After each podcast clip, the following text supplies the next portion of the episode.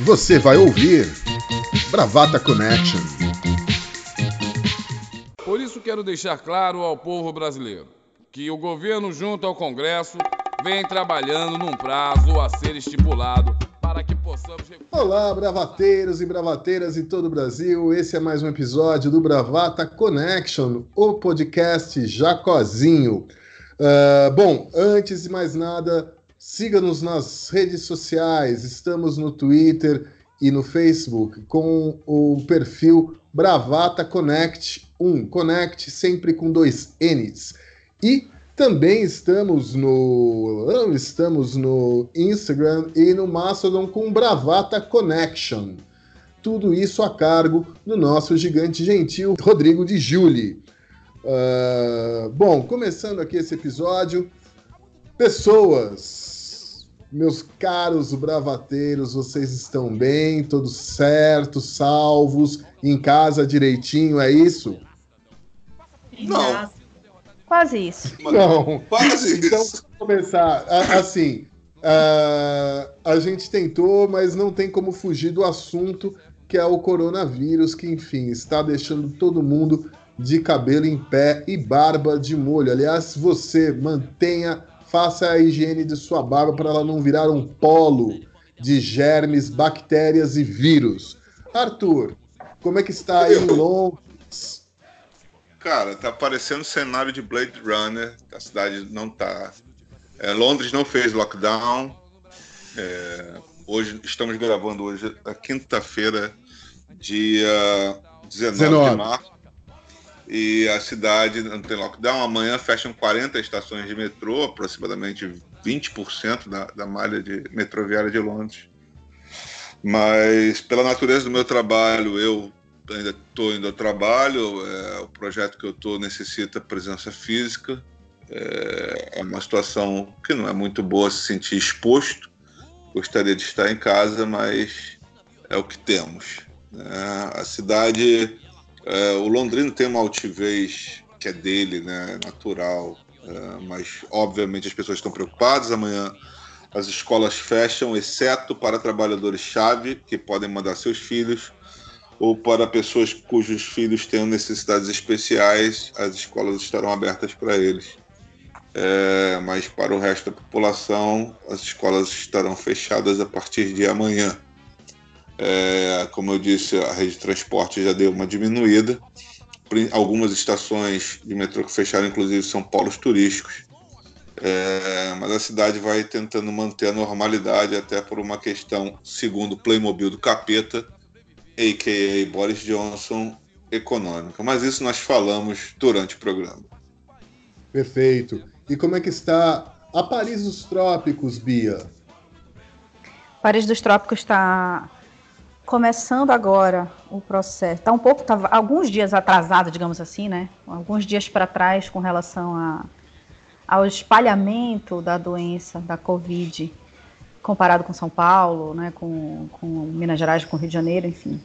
Mas é, já foram tomadas providências antecipando esse, essa situação. Entretanto, assim, a, apesar de várias providências terem sido tomadas, ainda assim a gente está vendo uma. A gente vai ver a escalada da, da doença por aqui. Estamos no aguardo. Perfeito, perfeito. É, Lau, o que, que você tem visto pela, pelos seus caminhos pela cidade de São Paulo? Bom, eu sou uma dessas quarentenas ortodoxas. Eu reconheço meu privilégio, meu pai resolveu ficar com os meus filhos desde sexta passada, então eu já os mandei para casa dele, que tem uma casa grande, tá todo mundo bem, então eles estão vivendo com a avô um momento ba bacana. Mas nesse mesmo tempo eu fui dispensada do trabalho. É, dispensada não, a gente consegue fazer quase que tudo home office. Então eu faço, então portanto eu segui muito a risca. Mas eu tive em alguns momentos, precisei circular pela cidade de carro e tudo mais eu confesso que eu fiquei um pouco assustada, porque eu achava assim que as pessoas eh, não foi minha pretensão do alto da minha do meu privilégio, mas eu assim, não é que eu vejo as pessoas estão circulando no trabalho ainda tentando se adaptar. Eu vi pessoas na rua tomando cerveja, eu vi uma galera, assim, vi galera de boa, vi as pessoas vivendo um pouco a vida de modo normal. E, me assusta porque eu tenho um irmão que mora nas Filipinas e a gente está bastante em contato e ele vem falando como tem sido o processo por lá, como foi de repente assim o lockdown, como as coisas se deram e mesmo assim os casos escalaram. Então é, eu assisto todo nosso, a nossa trajetória como se fosse um episódio do Chaves. É o senhor Barriga entrando na vila e eu sei que o Chaves vai tomar uma no final, mas tipo nada do que a gente possa fazer vai evitar. A gente continua assistindo e passivamente. Então é, é a minha impressão. Tá. E você, Juca? Ah, é, a gente está vivendo a vida no modo Pôncio Pilatos, né? Lavando a mão incessantemente. É, o que eu estou enxergando é que dia após dia a cidade está ficando cada vez mais vazia. Hoje, sem dúvida nenhuma, uh, eu precisei sair aqui na região da Paulista uh, para buscar o material do meu filho que estava na escola para ele poder estudar em casa. Ele já, meus dois filhos já estão sem aulas desde segunda-feira. E hoje realmente estava muito vazio, muito vazio. Uh, a cidade parecia, mal comparando assim, o 31 de dezembro. Né? Cidade esvaziada. É, agora, o que tem me chamado muito a atenção, além disso que a Laura falou, é, é, as pessoas estão demorando um pouco para entender a gravidade do que a gente está passando, ou pior, do que a gente vai passar. Né? Ainda não, não estamos ainda no pior momento, estamos longe dele. Né?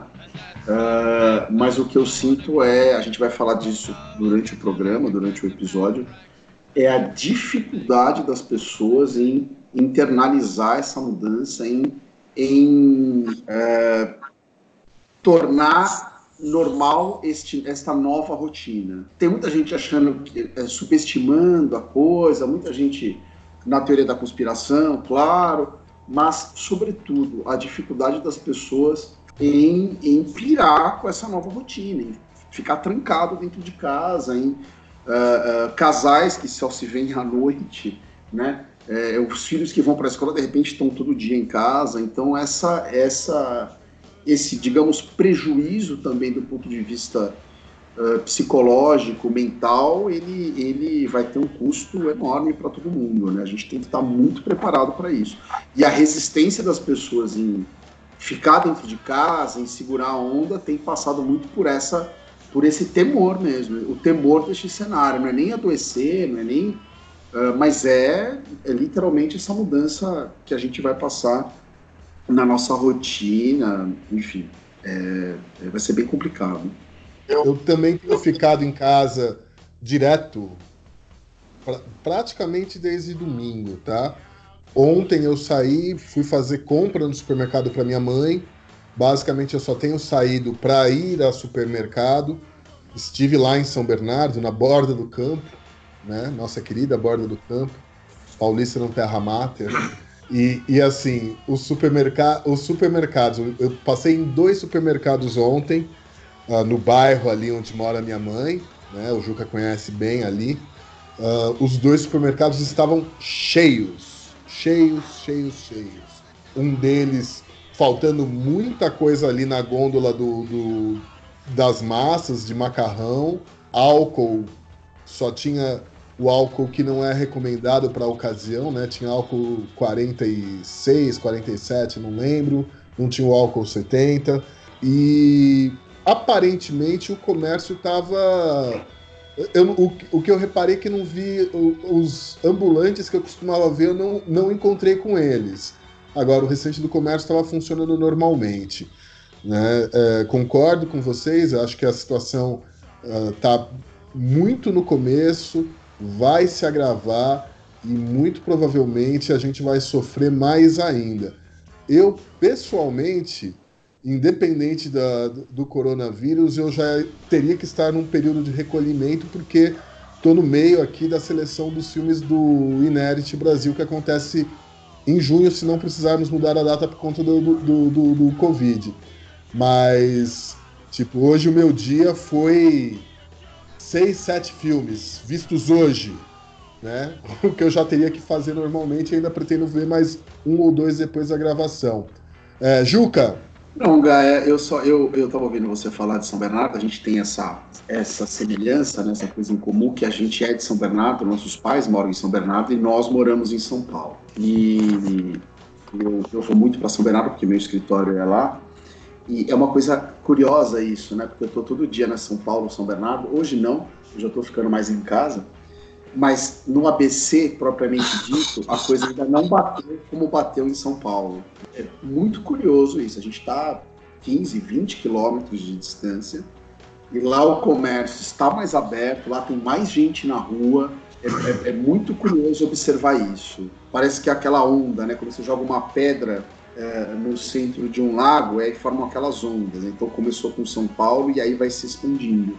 Né? É muito, muito interessante verificar esse, comportamento. E, e, é bom o pessoal ficar esperto, até porque, se não me engano, já existem dois casos confirmados de coronavírus em Santo André. Sim, São Bernardo também está cheio de casos. É que a, a, a, catalogação dos casos é que demora oficialmente, né? Mas você ficou ouvindo aí nos, nos grupos de WhatsApp, gente que trabalha no, no, no setor de saúde, a coisa tá escalonando. Pois é, pois tá, é. Tá escalonando e, e a, a, tendência é reduzir cada vez mais a, a quantidade, a, o número de testes, as pessoas testadas, né? Porque já não vai mais abarcar a quantidade de pessoas com sintoma para simplesmente confirmar o teste, ou confirmar Exato. a doença ou não, entendeu? É, é, Vai ser é aquilo, é... olha, tá com, todo, tá com todos os sintomas, então é, se cuida, se, se preserva, fica em casa. É, a gente não vai nem não vai nem gastar teste, né? A não ser que o caso seja grave. Que é um grande enigma de Tostines, essa coisa, né, Bia? Porque assim, eu vejo aqui na Inglaterra é o mesmo procedimento e é um procedimento uhum. que, que o pessoal, e aí você, você pode falar melhor do que eu, o pessoal da área de saúde meio que referenda, porque não há teste suficiente para todo mundo. Não então, há. Não há. As pessoas, aqui na Inglaterra, no Reino Unido, as pessoas estão. A indicação do governo, do NHS, que é o SUS daqui, uhum. é que só teste quem tem mais de dois ou três sintomas manifestos. Então você, aquelas pessoas que são assintomáticas ou que não desenvolvem plenamente os sintomas, elas não serão testadas. Então você jamais vai saber o real número de casos de coronavírus. Conf... Exato, número, exato. Porque... Né, o, o, único, o único número que a gente vai ter exato é o da, das mortes. Mas não... Talvez nem elas, né? Porque tem alguns ficam na dúvida, né? Quer dizer, eu, eu fico na dúvida até se aqui no Brasil as primeiras já tem algumas que a gente não tem certeza. É, porque o coronavírus tecnicamente ele não mata, né? Ele, ele abre a janela para doenças oportunistas, algo do tipo, não é isso? É, ele ferra quem já está ferrado, na verdade, ele vem e, e, termina o serviço, né? Entendi. É assim, a, a, das pessoas que, que entram em contato com o coronavírus, metade pode até se contaminar, mas só, só metade delas vai desenvolver alguma sintomatologia. Então, por exemplo, eu posso até estar contaminada neste momento e não vou desenvolver nada. Então, metade, apenas metade vai desenvolver alguma coisa. Dessa, de, dessa metade aí, 80% vai desenvolver uma sintomatologia mais branda. Então, que é aquela coisa, aquela coisa que você fica em casa. O problema são os outros 20%. Nesses, nessa, nessa faixa aí dos 20% que vão ter uma, uma, uma, sintoma, uma sintomatologia mais grave ou até que necessite de suporte de UTI, são essas pessoas é que efetivamente vão, ser, vão, ser, vão ter prioridade para teste. Então, os 80% que vai ter sintomatologia branda, ninguém vai tirar essa dúvida, não, não vai ter teste suficiente para essa galera toda. É, e vai se concentrar nesses outros 20% aí que, que, é, que tem a forma mais grave. Então a gente vai ter muito caso de é, subnotificado, é isso mesmo, inclusive as mortes. E não é que, não é que o corona piora a situação de, de, né, de alguma coisa, assim. É claro que as pessoas que já têm a, imunidade mais baixa, a suscetibilidade é maior. E a outra questão é que a gente está num período em que a gente tem outras síndromes respiratórias em ação. Exato. A gente continua tendo H1N1, a gente continua tendo é, a influenza B, é, o vírus sincicial respiratório e outras, outras gripes que são sazonais. Tipo, aqui em Manaus a gente tem, sei lá, que tipo de gripe que não tem nem nome, entendeu? Outras síndromes virais aí. Então, muita coisa também, é, nos casos graves, o, o, o, teste ele vai fazer o diagnóstico diferencial, mas no, no resto da, da população, você, na verdade, não vai ter certeza se foi de fato corona ou se foi qualquer outra, qualquer outro, outra virose. É isso, vai permanecer aí nessa, nessa incógnita. E, bom, a, acho que a gente já pode pegar e já adentrar no primeiro, no primeiro assunto, que assim, é o mesmo assunto, né? O coronavírus e como que os nossos bravateiros estão observando esse cenário de meio de caos, destruição, pânico, medo. Parece o time do Corinthians jogando, meu Deus.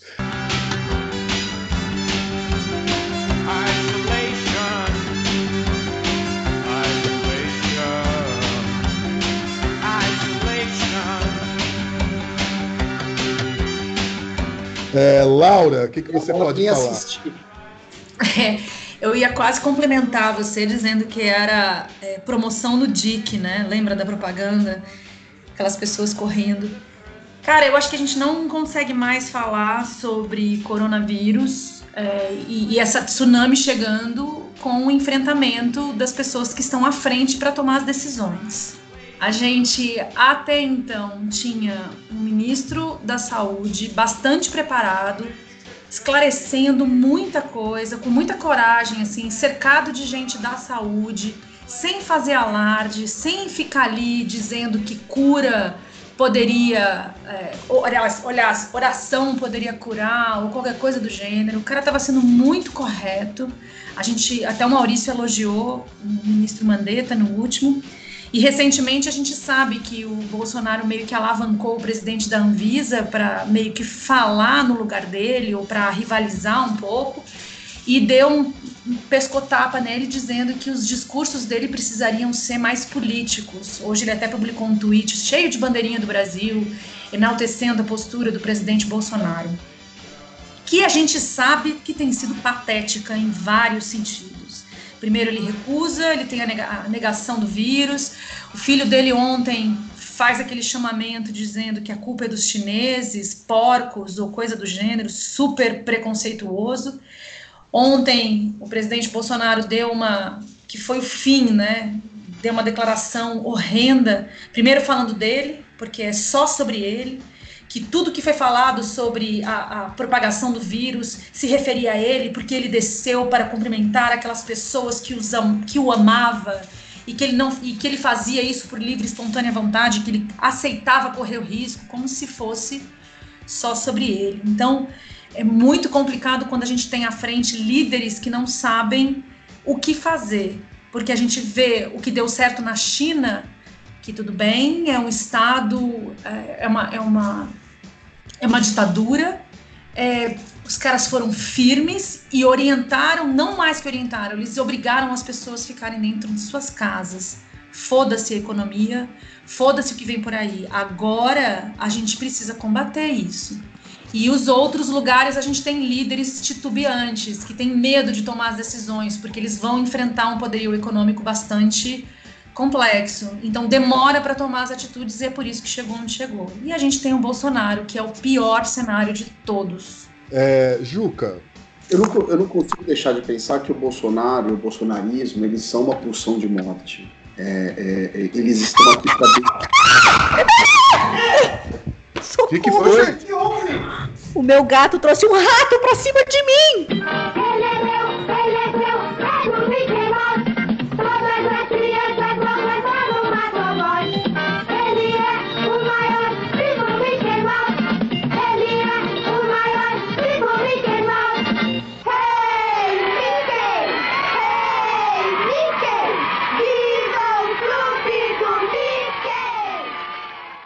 Gente, pelo amor de Deus. É um presente. podcast. Todo programa a gente vai ter uma participação selvagem. Gente, ele, ele trouxe no meu colo. É lógico, é presente, né, Bia? Não faz é assim. É presente, Bia. Mas ele tá vivo. Porque ele quer que você mate o, o rato. Não, é, ele trouxe pra você brincar, que fofo. Juca, então era você que estava com a palavra. Mete bronca.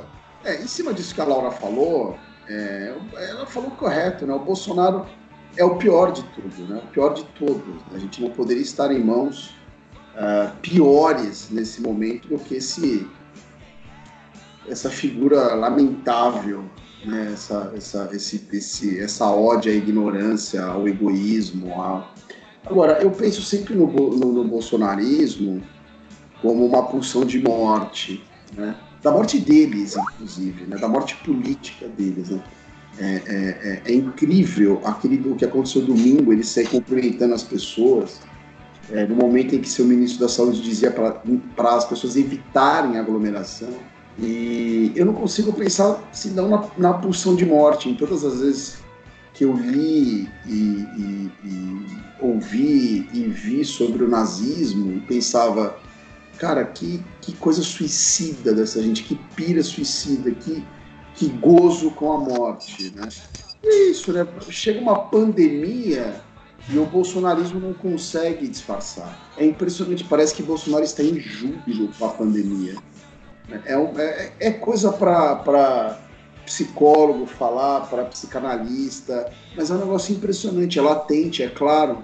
Né? A única coisa que os faz, que está fazendo o Bolsonaro segurar um pouco, é a perda de capital político. É, mais ou menos aconteceu com o Trump, né? que por incrível que pareça, o Trump consegue ser menos pirado que o Bolsonaro, né? menos escroto, um pouco menos.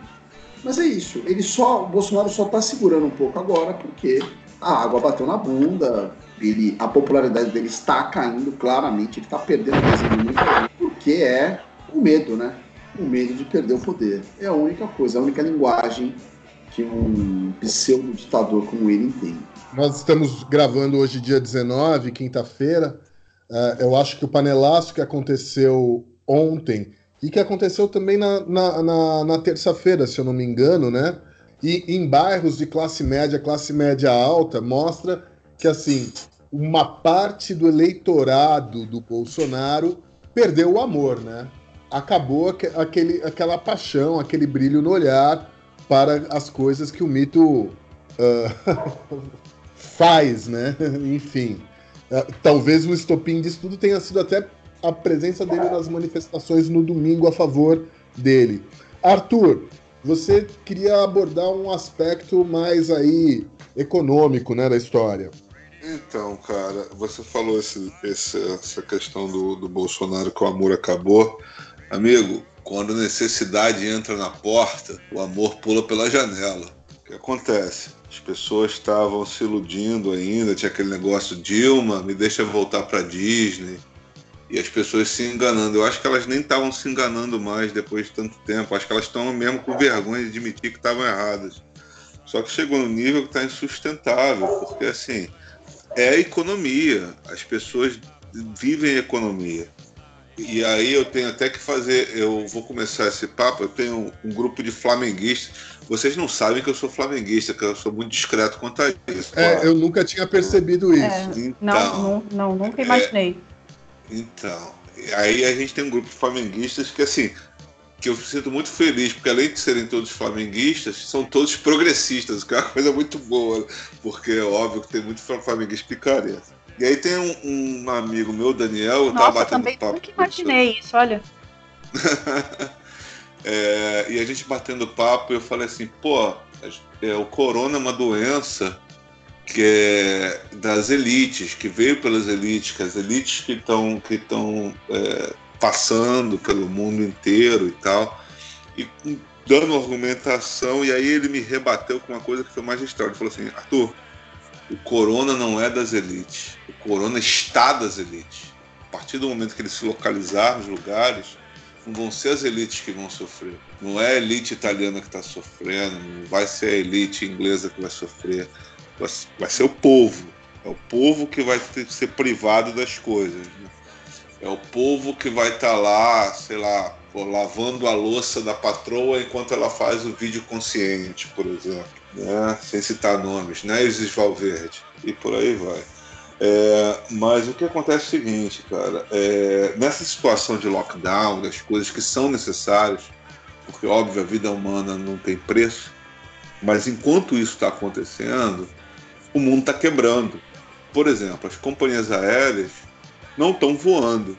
Avião no pátio é caríssimo a manutenção do avião. A Alitalia, que já estava mal das pernas, tropeçando mais do que Neymar em jogos de Copa do Mundo, foi estatizada a British Airways pode ser estatizada, o que nos leva a, a crer que não existe ateu em voo e não existe liberal quando a água bate na bunda.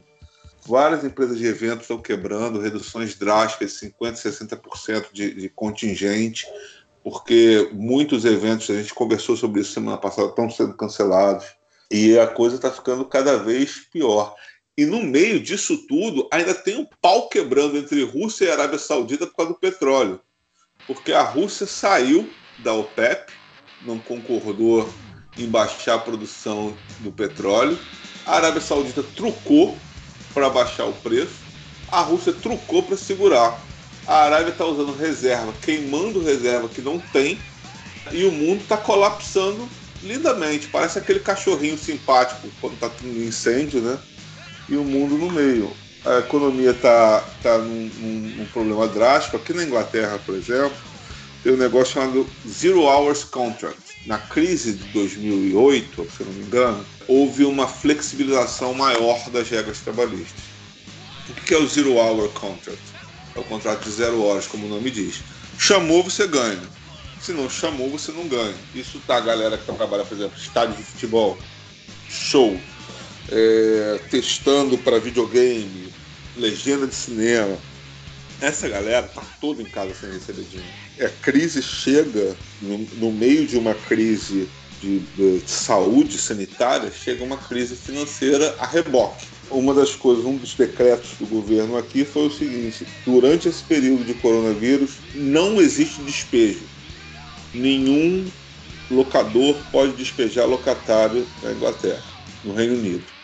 E por sua vez, nenhum locador será cobrado em juros a, a sua morte, a sua parcela, a sua hipoteca uh, do imóvel próprio, para que não haja uma cascata. Quando terminar isso, haverá a repactuação da dívida entre locatário e locador e do locador é, com seu financiamento. Acho importante a gente ter essa questão humanitária, da solidariedade, e isso também está acontecendo aqui na Inglaterra de forma muito bonita, mas a gente precisa também visualizar a questão financeira. Por mais triste que seja, por, por mais sórdido que pareça, é preciso ser racional nesse momento. Existe uma coisa que uh, eu tenho acompanhado, até porque, enfim, faz parte do, do meu métier, né?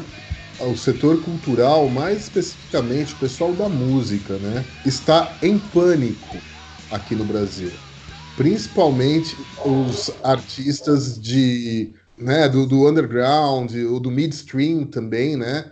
Com esse monte de shows sendo cancelados, porque realmente hoje a artista vive de show e show cancelado é faltar dinheiro para pagar as contas, para pagar os boletos. Ontem eu fui eu fui parar numa num chat que tinha a presença de João Luiz Woldenbach, sei lá como é que se fala o nome dele, o Lobão, o Jorge Versilo, Kiko Zambianchi, entre vários outros músicos, artistas, produtores.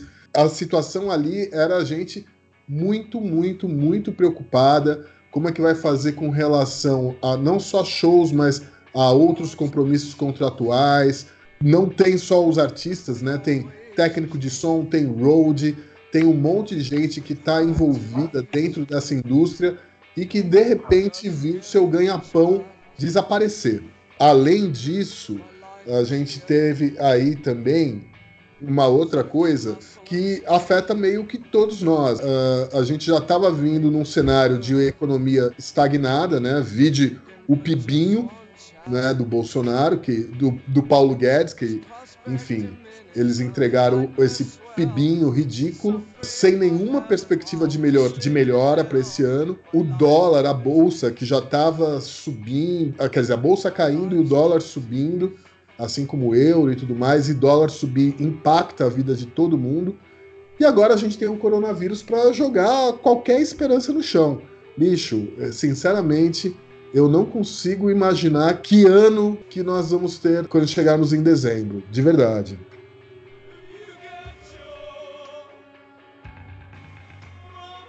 Bia, visto que todo mundo ficou em silêncio, é, você não, pode só, falar. Eu queria só fazer uma parte antes. Eu, eu achei que você fosse ah, me chamar. Pode fazer, eu também tinha um outro comentário a fazer. Pode fazer então, Lau. Não, é rapidinho. Acho que na esteira do que o Arthur falou, dessa coisa que vem com os ricos, mas sofrem os pobres. Para cada príncipe Dom Antônio de Orleans e Bragança, o terceiro na linha sucessória do trono infectado com coronavírus, infectado e internado, tem quatro seguranças do Bolsonaro infectados pelo coronavírus por causa do nosso presidente, que a gente vai falar sobre isso, está coronado. A gente sabe. A gente é truca, hein? É sempre bom, bom lembrar que dessa galera que foi com o Bolsonaro para os Estados Unidos, já são 16 casos confirmados. Eram de 17, contato... mais 4 são 21. E tem três que eu, que eu sei que vão se revelar no domingo. Tem mais três que estavam junto com eles lá nos Estados Unidos, estão no Brasil e vão se revelar no domingo. Não, o negócio é o seguinte: o negócio é o seguinte. Todo mundo pegou, menos ele. É aquela coisa: se tem um pato na mesa e você não sabe quem é o pato, o pato é você. Nesse caso, o vírus é o Bolsonaro. É, inclusive estão dizendo que o coronavírus está sendo imunizado por isolado por 14 dias sob suspeita de ter pego o Bolsonaro, mas é só um robô. o presidente Jair Coronaro. Coitado do, coitado do vírus. Coitado do vírus. Força Corona. Bia, você como profissional da saúde, a especialista no assunto, Nossa, qual que é a sua, qual que é a sua visão sobre essa esse clima de tragédia que se avizinha no Brasil? Olha, você falou aí quase tragédia, eu sei que você falou de, de brincadeira, mas honestamente, o panorama que a gente que a gente visualiza, ele não é não é dos melhores não, tá? De verdade. Não, não eu não falei de, pra, é. em termos de leveza, eu tô falando quase tragédia porque vai virar a tragédia.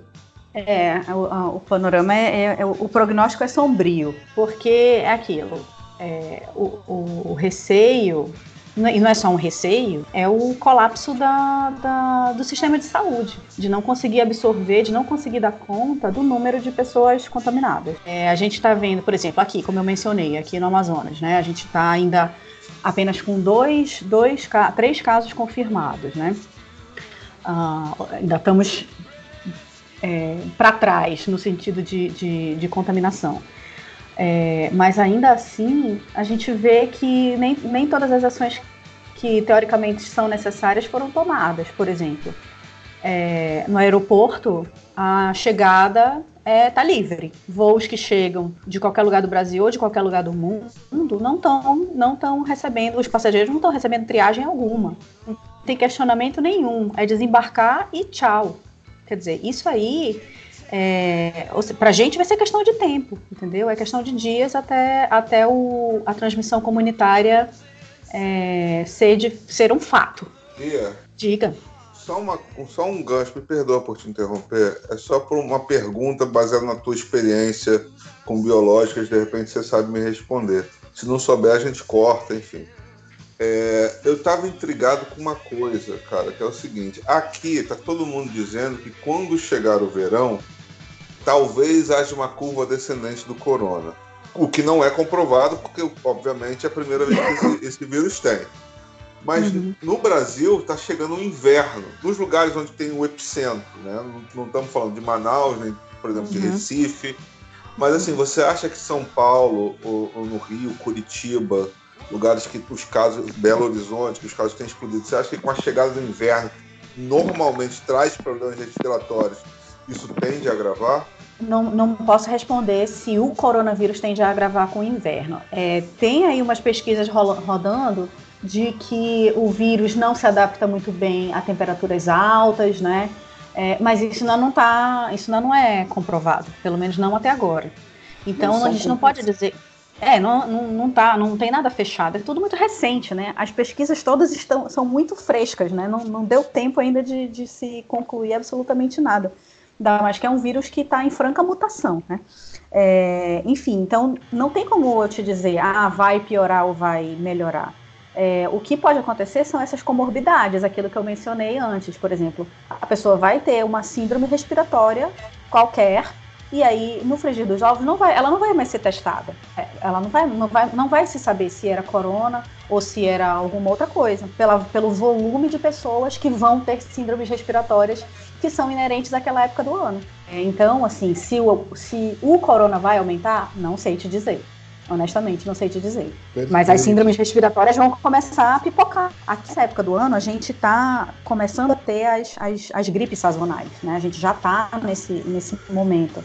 No nosso inverno, tá no período de chuva, né? Então é o período que, que a gente tem mais. É, e essas coisas vão se somando, né? É, e esse é o risco pro, pro, pro sistema de saúde, né? E eu queria acrescentar uma coisa aqui que você mencionou, né, como profissional de saúde. Eu, obviamente, eu não estou na linha de frente do, do combate ou do, do, do, do, recebimento desses pacientes em hospital, mas enfim. É, mas é, os, os conselhos né, federais, tanto o Conselho de Odontologia é, escreveu uma nota, enviou uma nota para o Ministério da Saúde sugerindo a suspensão de todos os atendimentos eletivos, de todos os atendimentos ambulatoriais de, de em odontologia, né, é, no serviço público. Isso porque o dentista está absurdamente exposto à contaminação devido ao aerossol, né, que, que é gerado ali na caneta de alta rotação, uh, e ele passa a ser um vetor, né, ele passa a ser um vetor para os seus outros pacientes ou para os seus familiares, enfim. Ah, então, o Conselho, de, o Conselho Federal de Odontologia emitiu essa nota. O Conselho de Medicina sugere aos profissionais que reduzam seus atendimentos né, médicos de, de consultório, de, de né, clínicos, né? Não estou falando aqui de, de, necessidade de hospital, de emergência e tal.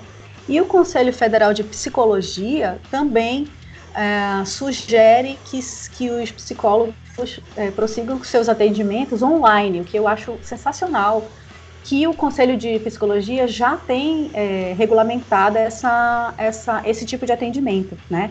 Então você faz, você pode manter o seu, seu, seu tratamento, o seu acompanhamento psicológico é, através de videoconferência, é, o que é incrível, né? Porque nesse momento em que a gente enfrenta aí uma pandemia, é, uma das grandes coisas que vem com a pandemia é o medo e a ansiedade, né? É, são reações diferentes que as pessoas vão ter, vão, vão, vão experimentar, né? Uh, e cada um vai responder de uma forma mais exacerbada do que outra. Mas é, tem se observado, né, o, o, a presença desse, dessa, dessa, dessas crises de ansiedade nas pessoas, mesmo em pessoas que, uh, por exemplo, estão teoricamente longe de, de, de de serem contaminadas, né? Uma pessoa que está ali restrita no seu ambiente, não está saindo e tal. Mas ainda assim, o, a, a, ansiedade, ela é, ela é concreta, ela é real. É aquele medo de, de o medo por si, o medo por, por outros, é a mudança seu, na sua rotina de vida. Você tinha uma vida ativa, que saía, que ia trabalhar, ia comprar, ia fazer sua atividade esportiva, e de repente você está confinado é, na, sua, na, sua, na sua casa, na sua residência, né? Isso provoca alteração, é, pode provocar alteração no seu padrão de sono, no seu padrão de alimentação. Já tem, existe aquela ansiedade de você ficar privado de, de, de produtos, né? O que gerou aí essa corrida para os supermercados, as pessoas enlouquecidas indo comprar, fazer estoque de comida, né? E, assim, pode acarretar ainda no aumento do consumo de, de álcool, no consumo de drogas, no consumo de cigarro, né? Então, é toda uma cadeia de, de, de, ações uh, que uh, fazem parte aí de um quadro de ansiedade, de medo gerado por, por essa entidade que a gente absolutamente nunca viveu.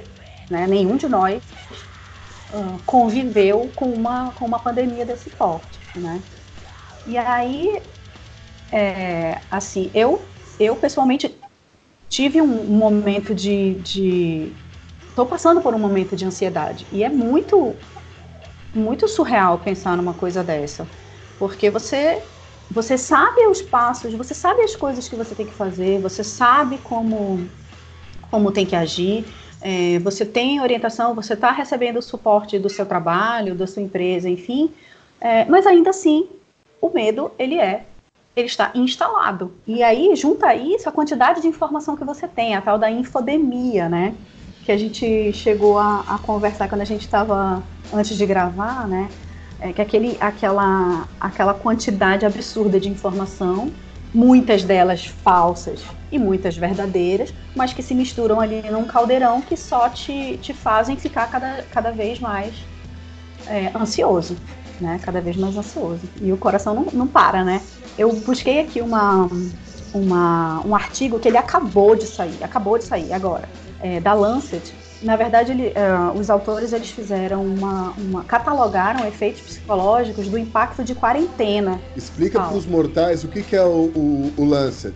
Não, o Lancet é uma revista científica, né? E, e esse, esse artigo que foi lançado saiu agora, em março, agora em março, e ele trata de efeitos psicológicos do impacto da quarentena nas pessoas. Ele fez, uh, os autores fizeram uma busca de vários outros artigos. Na verdade, esse artigo ele não está relacionado à, à Covid-19, obviamente, porque a Covid é uma doença recente, mas eles buscaram artigos que relacionaram é, efeitos psicológicos e quarentena em outras síndromes virais. Então, a SARS, a MERS, né, que foi ali dois, lá para 2002, 2012, né, e definitivamente há efeitos psicológicos existe um impacto. E esse impacto ele não é só enquanto dura a quarentena, ele pode ser um, um efeito psicológico de longa duração, né?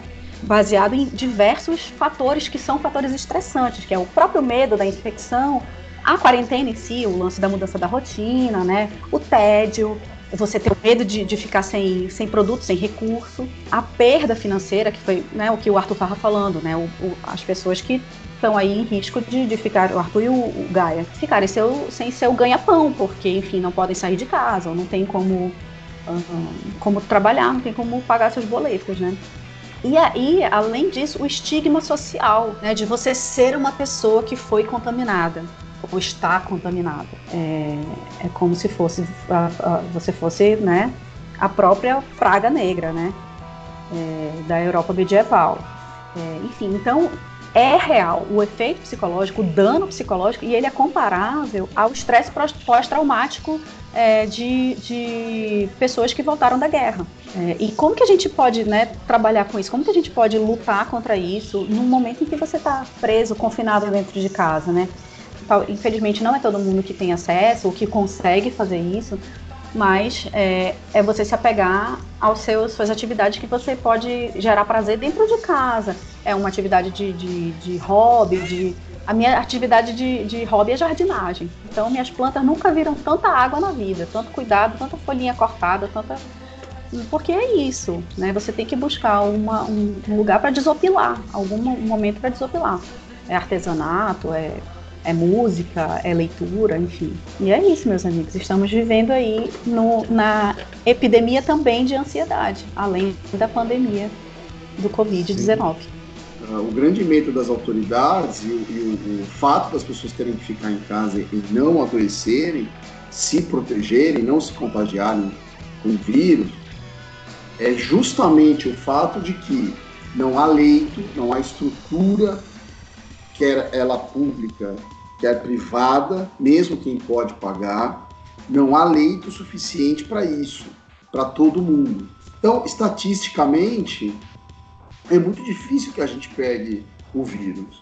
Né? Ou, ainda que pegue o vírus, tem a questão que poucos vão morrer. Estatisticamente, em termos proporcionais. Né? Ninguém aqui está tá uh, fazendo pouco da morte de ninguém, não é isso. Na Itália está morrendo um Boeing por dia, né? um Boeing cheio de gente por dia, 300, 400 pessoas por dia. Não é isso que eu quero dizer. mortes hoje.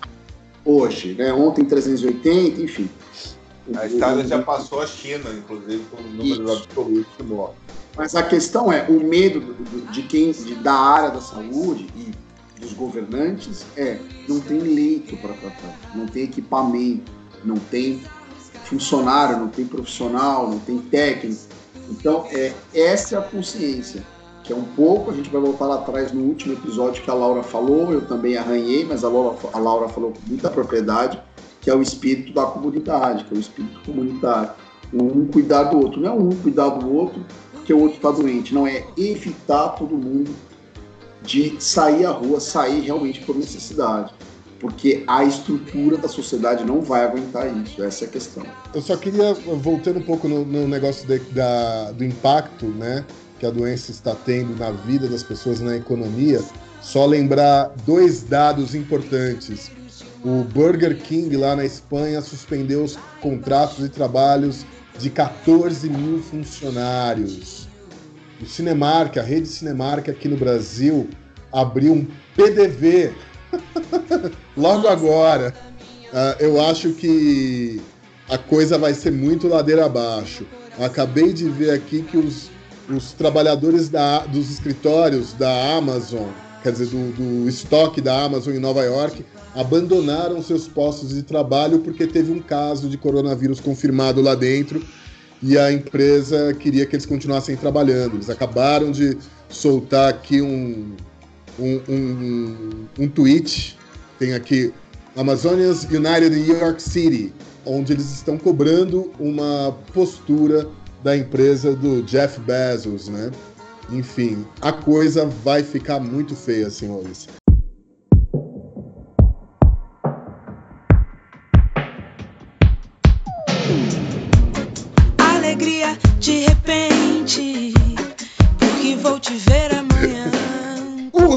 Filme, um disco, comida e um objeto.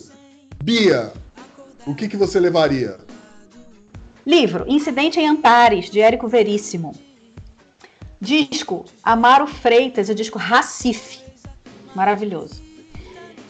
Filme A Incrível Armada de Branca Leone. Na verdade, em português é O Incrível Exército de Branca Leone. Bem apocalíptico. Um objeto O meu objeto é um termômetro de testa. eu, tenho, eu, tenho me divertido, eu tenho me divertido demais com o meu termômetro novo. E a quem comida segue, eu levaria. Quem segue Bia nos stories está vendo que ela está tirando temperatura até das plantas com esse termômetro novo dela. É o melhor brinquedo. E a comida eu levaria um tiramisu. Na verdade é porque ele demora e dá trabalho para fazer e eu tô tentando gastar meu tempo cozinhando. E tiramisu demora pra caramba. É isso. Perfeito. Laura. Bom, meu filme Natural Born Killer. Uma comida Campari. Livro. é sério, eu tô na idade, gente. Campari. Campari, velho. Puta, é pra, é pra parar de beber mesmo. Tem é todos só ele é assim. É que o Campari, o Campari mata o Corona. o, o Corona eu não sei, mas Maria Laura corre sério risco dependendo da quantidade. Olha, eu não matei ninguém até hoje, né? Vamos relevar.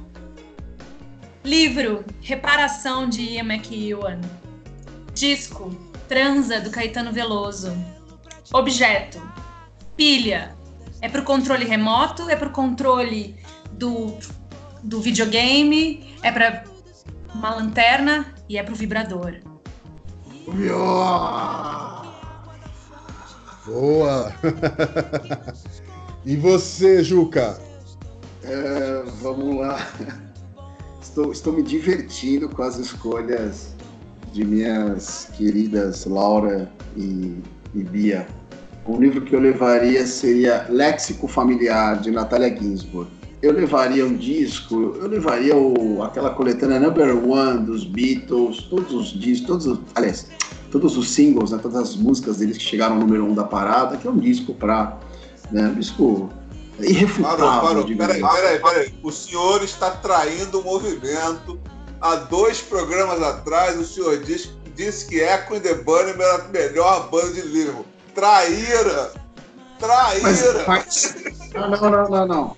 Arthur Crispim, vou explicar. Echo and the Bunnymen é a maior banda de Liverpool. Os Beatles são os Beatles, porra. Entendeu? É isso. O, o filme que eu levaria é, é um filme chamado A Estrada, com o grande Viggo Mortensen. Que, já que a gente está falando um pouco do Apocalipse, é um filme muito legal, uh, num cenário apocalíptico, baseado no livro de um cara chamado Cormac, Mac, Cormac McGall. É muito legal esse filme, é um filme que passou meio desapercebido e tal, uh, mas é muito bacana. Comida, eu levaria o macarrão e o molho de tomate da Dona Beth, minha mãe. E objeto, eu levaria uma luminária para poder ler, sempre. Certo. E você, Arthur? Cara, meu livro seria Jogo de Amarelinha de Julio Cortázar. Ah, que lindo! Meu filme seria Sonho de Liberdade. Meu disco em sua homenagem a Maurício Gaia seria Houses of the Holy, Led Zeppelin. É, minha comida seria muqueca, porque se eu tô na ilha deserta, pelo menos quando acabasse a comida eu podia pescar e fazer de novo. É, e o objeto seria um Nintendo Switch, pra eu ficar jogando videogame enquanto tivesse bateria. Bom, eu levaria o seguinte livro, A Divina Comédia, que é grande. Dá pra fazer uma fogueira quando terminar. O filme Berlim Alexanderplatz, do, do, do, do Herzog, 36 horas de filme. Jesus. O disco Shut Up and Play Your Guitar, do, do Frank Zappa, álbum triplo. Comida, uma feijoada. E objeto, cara, um gerador. O que tá realmente esperando o fim do mundo. Pois Melhor é, tô me precavendo. 36 horas de filme não é um filme, é uma rave. Porra! Gaia, você já assisti- você assistiu inteiro Berlim Alexanderplatz ou não? Inteiro não, mas eu vi bo- bons pedaços, que teve uma época que a cultura passou. Eu assisti, eu, eu também não consegui assistir inteiro, não. Bom, eu quero saber o seguinte: vamos fazer um bolão. Quantos mais episódios vamos falar sobre coronavírus? Puta, bicho, sério. Acho que a gente vai ter que brincar em alguma hora e passar receita de bolo, porque eu acho que a gente vai entrar num momento em que é, é, há infodermia, né? E a gente precisa se descolar disso. Vamos tentar falar coisas engraçadas. Eu proponho, inclusive, pautas para a próxima. Vamos, se de repente algum ouvinte quiser mandar sugestões. nós Cartas para a aqui, né? redação. Stories para pular. Vamos lá. Os melhores memes, os livros ruins que as pessoas medíocres confinadas vão escrever. Olha só o que a gente pode falar. Cursos impensáveis, bicho, é sério. Eu vi um curso sobre pintura com sangue de menstruação. Ah, gente, olha, tem muita coisa para fazer aqui na quarentena e a gente pode falar sobre isso na próxima. Beleza, beleza. Vamos ver o que, que acontece nos próximos dias. Ah, bom, Atenção Ai, que começou Deus. o panelaço, hein? O pessoal tá adiantado aí no tempo. bom, então vamos lá curtir o nosso panelaço. Alguém vai bater panela agora? Não, antes de bater panela, eu só quero mandar dois beijos. Eu sei que não estava combinado, mas Melina merece um beijo nosso, porque é, tá sempre junto, tá sempre ali pautando, é quase uma produtora. E eu queria mandar um beijo pro Cesarotti também, que sempre manda um, um salve pra gente, que curte e que, e que né? Beijo pra vocês dois. Perfeito, eu posso perfeito. dedicar o, o programa para uma pessoa também ou não? Pode? Eu queria dedicar o programa para Débora, que é minha prima, que é bióloga, trabalha num grande laboratório aqui de São Paulo. ah, está trabalhando virada, tá chegando em casa morta, acorda no dia seguinte, não sabe se vai ter transporte para vir do ABC para São Paulo. ah, trabalhando ela e a equipe numa pressão, numa demanda absurda e cada vez maior e está dando conta. Então, em nome dela, Queria dedicar esse programa, esse episódio, a todos os profissionais da saúde que estão aí na, na, na linha de frente e na linha de trás também para enfrentar essa pandemia. Justíssimo, justíssimo, justíssimo, Juca. Lembrando a vocês, bravagatos e bravagatas, que, enfim, nossas redes sociais estão aí, interajam conosco, mandem palpites, críticas, sugestões, beijos para o âncora, tudo isso no Twitter e no, no Facebook, no Bravata Connect, um Connect com dois N's, no Mastodon e no Instagram, no Bravata Connection. Tudo isso a cargo de Rodrigo de Júlio, nosso gigante gentil. Gente, muitíssimo obrigado. Uh, todos cuidem-se na quarentena, cuidem-se da, cuidem da cabeça também para não pirarem e vamos nos falando, beleza? Beleza. Beijo. Beijo, beijo, beijo a todos. Beijo.